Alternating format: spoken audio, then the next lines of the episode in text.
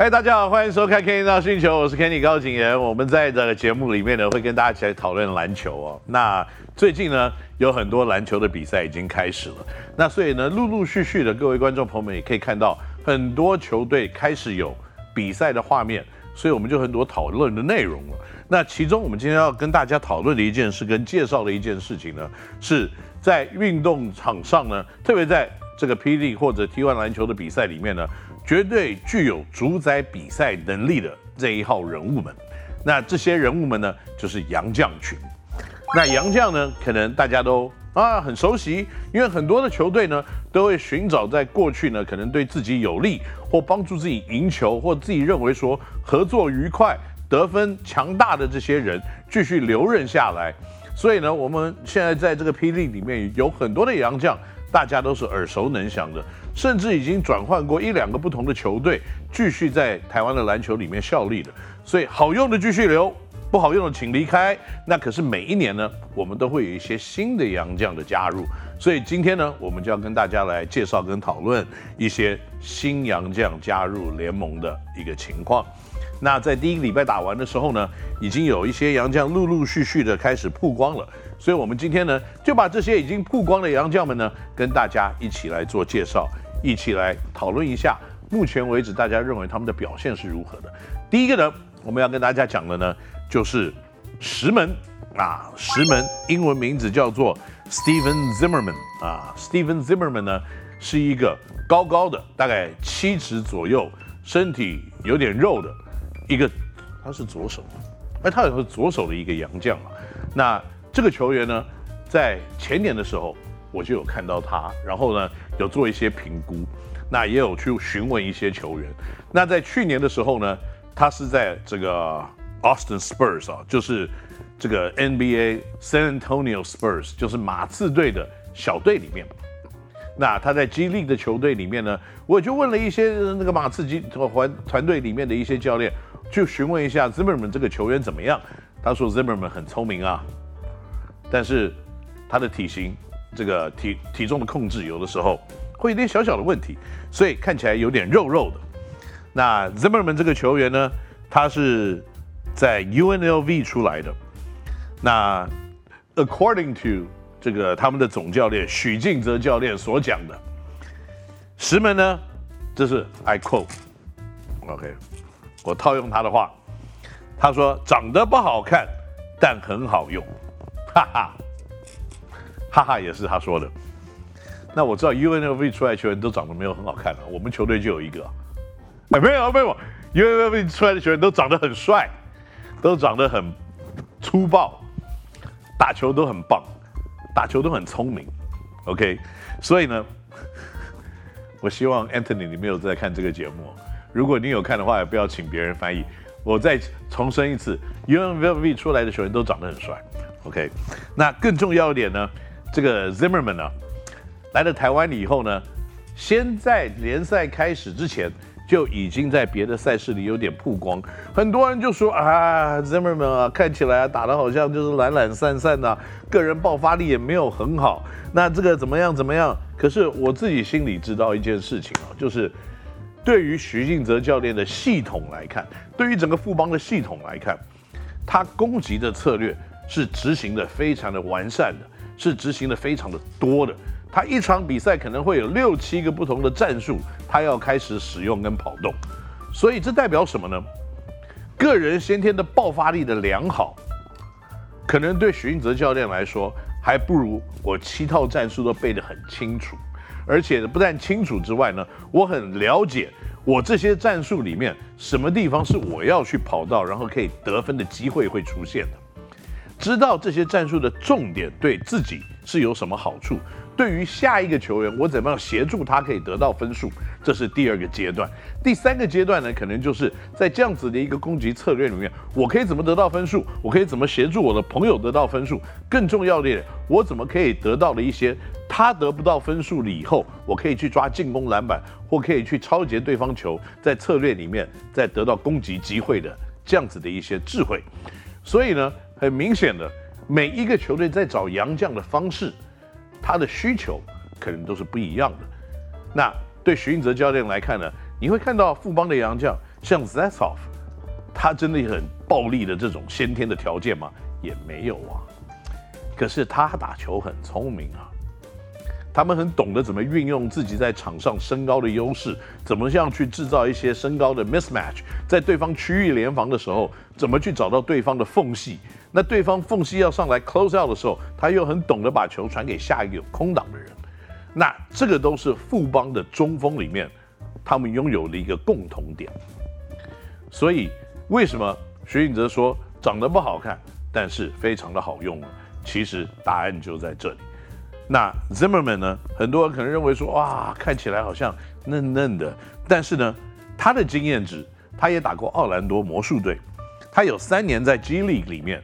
那他也去了德国的一级联盟、捷克的一级联盟、澳洲的一级联盟，还有后来他去了日本的 B B Two，OK，所以这是一个经验丰富的老江湖球员。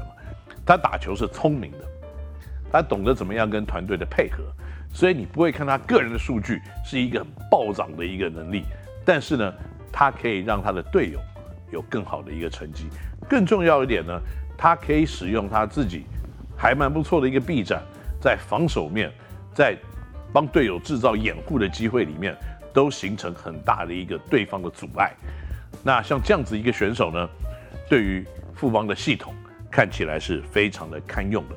特别在第一场比赛里面碰到高雄一期直播钢铁的时候，他打的就还蛮有水准的。好了，讲完第一个礼拜富邦的洋将开张呢。是一个好的情况之下呢，我们再看新北国王的洋将。那新北国王呢，本来有 Mullins 跟 Menego 这两个洋将，那这两个洋将感觉起来应该是签了复数年的一个情况，所以呢，他们继续留在国王队为他们效力。那另外呢，他们找来了新的两个洋的两个洋将。那这两个新的洋将呢的共同点是什么呢？我今天跟大家一起分享啊。那他们的不共同点呢？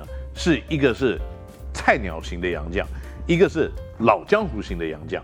那菜鸟型的洋将呢，就是中文翻译成安妮奎啊，是 UC Davis 出来的。然后呢，今年才二十三岁而已。他的第一个职业队的这个初赛呢，跟比赛就是来到我们台湾来打 P League。那在 UC Davis 呢，他算是一个 NCAA 一级的学校，但是属于中后半段吧。那大四的平均大概是十一点九分的得分，五点六个篮板，一点三次的助攻哦。那更重要还有百分之三十七点五的三分球命中率。那以这样子的一个成绩呢，我认为你可以看到国王队在寻找什么样子的洋将吗？他在寻找第一，防守一定不是有问题的；第二，态度是愿意跟队友配合的；第三，因为他已经有了林书豪。知道他必须要可可能有大量持球的机会，所以呢，现在找到的洋将都是在防守面他绝对不输，那在攻击面的时候，他可以辅助来帮你得分，或辅助来帮你制造空档跟机会。现在国王队呢，持球型的洋将已经有 Kenny Manago，还有 Byron Mullins，那他还有林书豪的情况之下呢，篮球只有一颗，所以他现在要找的就是。我可以帮你搭配着 pick and roll，我可以帮你做掩护，我可以帮你防守，我可以帮你抓篮板，我可以中间跟着跑快攻，我的速度够快，我跟得上，那我就有吃饼的机会。那所以国王队在找的现在这两位洋将呢，几乎是一样的一个风格，只不过一个是菜鸟型，一个是老江湖，一个体能的状况是中规中矩以上。另外一个体能是劲爆的体能，那 Christian 啊 Anigwe 呢，那基本上就是一个中规中矩型的这样子的一个跟进，然后可以辅助型的洋将。那我相信呢，在这个系统里面，他一定会得到他的机会，他不会有什么爆炸性的演出，但是中规中矩，他还是可以做得到的。那第二名洋将呢，是我们大家如果呢。在台湾看过职业比赛呢，都比较见过的，而且也熟悉的。之前也打过富邦勇士队的 Tony Mitchell。那 Tony Mitchell 呢，今年就三十一岁了。那三十一岁算老吗？绝对不算老。因为 Tony Mitchell 有可怕的弹跳的能力，再加上他是德州出来的，所以呢，他的这个个性啊，非常的奔放，是一个非常友善的一个家伙。他今天看到你，如果他看到你眼熟，他马上就过来给你抱一下。Hey, what's up, my man? OK，anyways，、他的个性就是非常的好了。那可是也是因为有这种牛仔的态度，所以打起球来也是天不怕地不怕，只要一个一哈以后呢，就是一个灌篮。所以这个家伙在场上大家都要当心。可是同样的，跟 Christian 一样呢，就是他可能没有什么真正的要拿球来单打你这样子的意图。我拿到球以后要单打你的这样子的太厉害的技巧，所以很大的一块，他也是在外围掩护、跟进、进攻篮板、防守打你一个大火锅，然后呢，在 pick and roll 的时候拿到球狠狠的灌篮，像这样子一些的一个内容。那所以呢，这个完全是符合现在国王队后面这几个小型球员所需要的，因为不管是这个林书伟、林书豪、李恺谚。或者甚至到 Kenny Manago，他们所需要的就是这一种，我有很强的防守的能力，然后我在掩护的时候帮你挡得扎实，然后我在 roll down，在 pick and roll，roll down to the basket 的时候拿到球，我可以狠狠的攻击篮筐。那这样子类型的选手呢，是国王队所需要的。所以目前为止，这也是他们找到的。那 Tony Mitchell 有什么经验呢？他在波多黎各打过，他在多多米尼加打过。他在这个 Israel 嘛，以色列，然后他在墨西哥也打过，他在台湾也打过，所以不管是经验值或者是对台湾的熟悉度，他都有一定的水准在。所以呢，国王真的是碰到这样子的一个这个外籍球员的搭配来看呢，他也是很针对性的在补强自己的需求。那这个需求呢，我认为。在他全队的阵容更完整了以后，可能会更具有一些威胁性，所以这个补强，我认为 it will kill，他会杀伤很多人。那第三支球队呢，在第一个礼拜有出现的，就是钢铁人队。那钢铁人队呢，原有的外籍选手有吴空跟铁米。那很不幸的，铁米在第一个礼拜的比赛里面呢，这个之前拉伤了这个鼠蹊部，那现在已经慢慢的良好。不过第一站呢，为了保护的情况之下呢，是没有让他上场出赛。那还有班尼特，班尼特在第一场比赛攻了二十三分，跟抓了十三个篮板，但是因为呢，这个去争抢球的时候犯规的动作被被吹违反运动道德，然后被技术犯规驱逐出场。要不然，也许打满四节的话，可能也是有一个可能靠靠近三十分的得分吧。那另外呢，就是悟空啊，悟空在第一场的比赛的表现呢，我认为。可能第一、第二节三分投射不太好，第三、第四节就开始频频用切入的方式。那用切入的方式，其实命中率当然是一定是高了。那可是三分球第一场比赛是没有投出他应有的一个水准，所以攻下了二十一分的分数。那新人增加的洋将呢？第一个是比克。那比克的英文名字呢叫做 Cavell Bigby Williams。大概在六尺十一左右，二十七岁的年龄，他也是一个左手球员。那可能很多人在那边询问啊，那为什么你会找像比克这样子的球员啊？我我认为找球员的出发的方式，